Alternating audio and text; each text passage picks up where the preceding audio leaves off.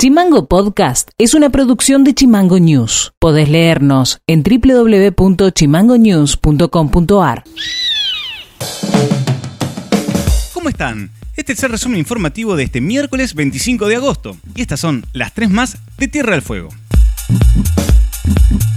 La jueza de instrucción número 2 de Ushuaia, María Cristina Barrio Nuevo, declaró inimputable al hombre que incendió intencionalmente el hospital regional durante un incidente ocurrido el pasado 7 de julio que obligó a la evacuación de los internados y dejó inutilizables distintos sectores del edificio. La justicia confirmó que el fuego fue provocado por un paciente psiquiátrico internado en una de las habitaciones del servicio de salud mental. El hombre de 31 años y con antecedentes penales encendió el colchón de la cama que ocupaba, lo que originó las llamas que luego se propagaron por todo el techo.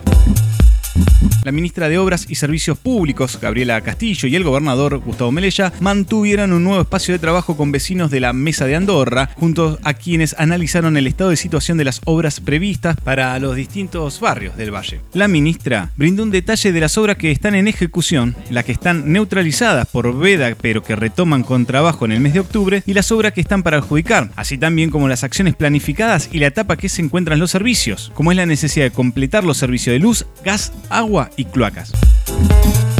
Este lunes el gobernador Gustavo Melella firmó el decreto de titularización de más de 500 docentes del nivel secundario. Esto se logró luego de que la Junta de Clasificación y Disciplina entre los años 2014 y 2019 emitió dictámenes en el que se reconocía la titularización de los docentes. A través de un trabajo de relevamiento y análisis de datos, se había confirmado que no fueron incluidos ni confirmados la totalidad de los docentes mencionados del beneficio. De esta manera, cientos de docentes que vienen esperando el año 2014 podrán acceder a esta condición que les garantiza, entre otros, la estabilidad laboral. Noti Audio. El ministro de Turismo de la Nación, Matías Lamens, aseguró que se llegó a la definición de habilitar a fines de octubre la actividad de los cruceros en la Argentina a partir de un enorme esfuerzo de todas las partes intervinientes. Un enorme trabajo de, todos los que fueron parte de, esta, de esta, decisión administrativa que, que salió hoy. No era fácil, eh, la verdad que siempre la situación sanitaria eh, fue prioritaria, pero también entendíamos que no había que descuidar todo lo que tenía que ver con cuidar el trabajo de los, de los fueguinos y las fueguinas, con cuidar también una industria que es tan importante para la economía de Tierra del Fuego, pero también para la economía nacional, como es la economía, la, la llegada de cruceros a, la Argentina. Así que destacar que hay un trabajo hecho con, con la gobernación, con el municipio de Ushuaia, con el Ministerio de Salud, con jefatura de gabinete. Hay muchas partes que intervinieron y que logramos este resultado exitoso que va a hacer que tengamos una buena temporada de cruceros. La editorial de Chimango. Desde decretada la pandemia hasta hoy pasaron 526 días, o también un año, 5 meses y 8 días. Fallecieron hasta ayer 473 personas en nuestra provincia y hubo un total de 31.291 casos confirmados de contagios en todo este tiempo. El coronavirus está presente hasta que la humanidad decida erradicarlo y hasta que seamos conscientes que de estas vamos a tener mucho más si seguimos en este paradigma de desarrollo donde el ambiente es una mercancía.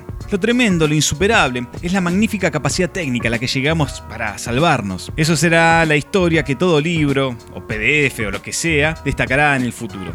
La pandemia se decretó en el mundo el 30 de enero del 2020 y en unos meses, para ser exactos, en abril del 2020, estaban en desarrollo 115 candidatos a vacunas. A fines de febrero del 2020, un artículo de Science Alert dijo que la Organización Mundial de Salud no esperaba que una vacuna contra el SARS-CoV-2 estuviera disponible en menos de 18 meses.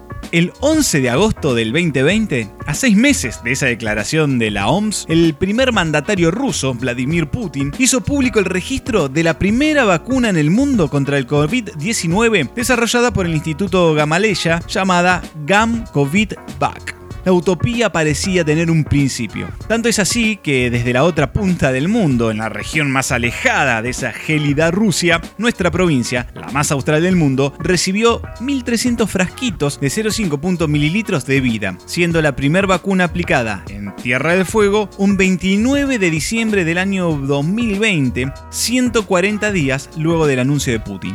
El primero en recibir la dosis en Río Grande fue el jefe del servicio de enfermería de terapia intensiva del Hospital de Río Grande, Cristian Efeltilce, y en Ushuaia fue Manuel Botureira, jefe de laboratorio del Hospital de Ushuaia, dando inicio así al cuidado del personal de salud, los más expuestos en todo este lío. Otro número que empezó a surgir luego de, este tema fue la efectividad de las vacunas, que se define como la disminución de probabilidad de sufrir síntomas graves de la enfermedad del COVID-19. En nuestra provincia no estamos aplicando las dosis de los laboratorios Moderna, que de Estados Unidos, que tiene una efectividad del 94.5%, la AstraZeneca del Reino Unido con un 70.4% de efectividad, la Pfizer BioNTech de Estados Unidos y Alemania con un 95% de efectividad, la Sinopharm de China con un 79% y la Sputnik V con el 91.6% de efectividad. A la fecha, en nuestra isla ya han sido aplicadas 162.340 dosis, siendo 104.930 personas que recibieron la primera dosis, de esas cuales 57.410 recibieron ambas de cualquiera de los laboratorios antes mencionados.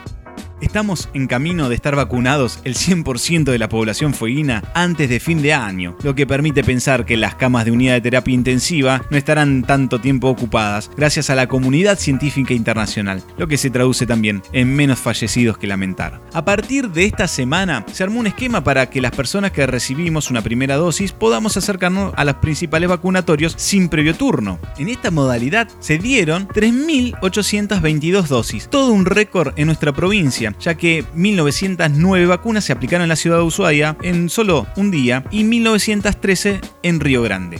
Pensar que llegamos a eso en tan poco tiempo es mérito de un sistema de salud y la logística que logró dar respuesta acorde luego de haber corrido tanta agua bajo el puente. Todos estos números que estamos diciendo hasta ahora indican que hay que seguir cuidándose, pero sobre todo vacunándose, porque se ha demostrado que el esquema de segundas dosis completas mantendrá un sistema de salud estable, permitiendo que nuestra vida continúe en la nueva normalidad. Esto ha sido todo por hoy. Seguinos en Spotify como Chimango News y escribinos vía WhatsApp al 2901 6506 66. Dejamos con un tema musical de la banda de sonido de Rocky 4 y nos reencontramos mañana. Chao. Chimango Podcast. Conducción. Federico García. Diseño y redes sociales. Micaela Orué. Seguinos en Twitter. Seguinos en Facebook como Chimango News. En Instagram como Chimango News OK.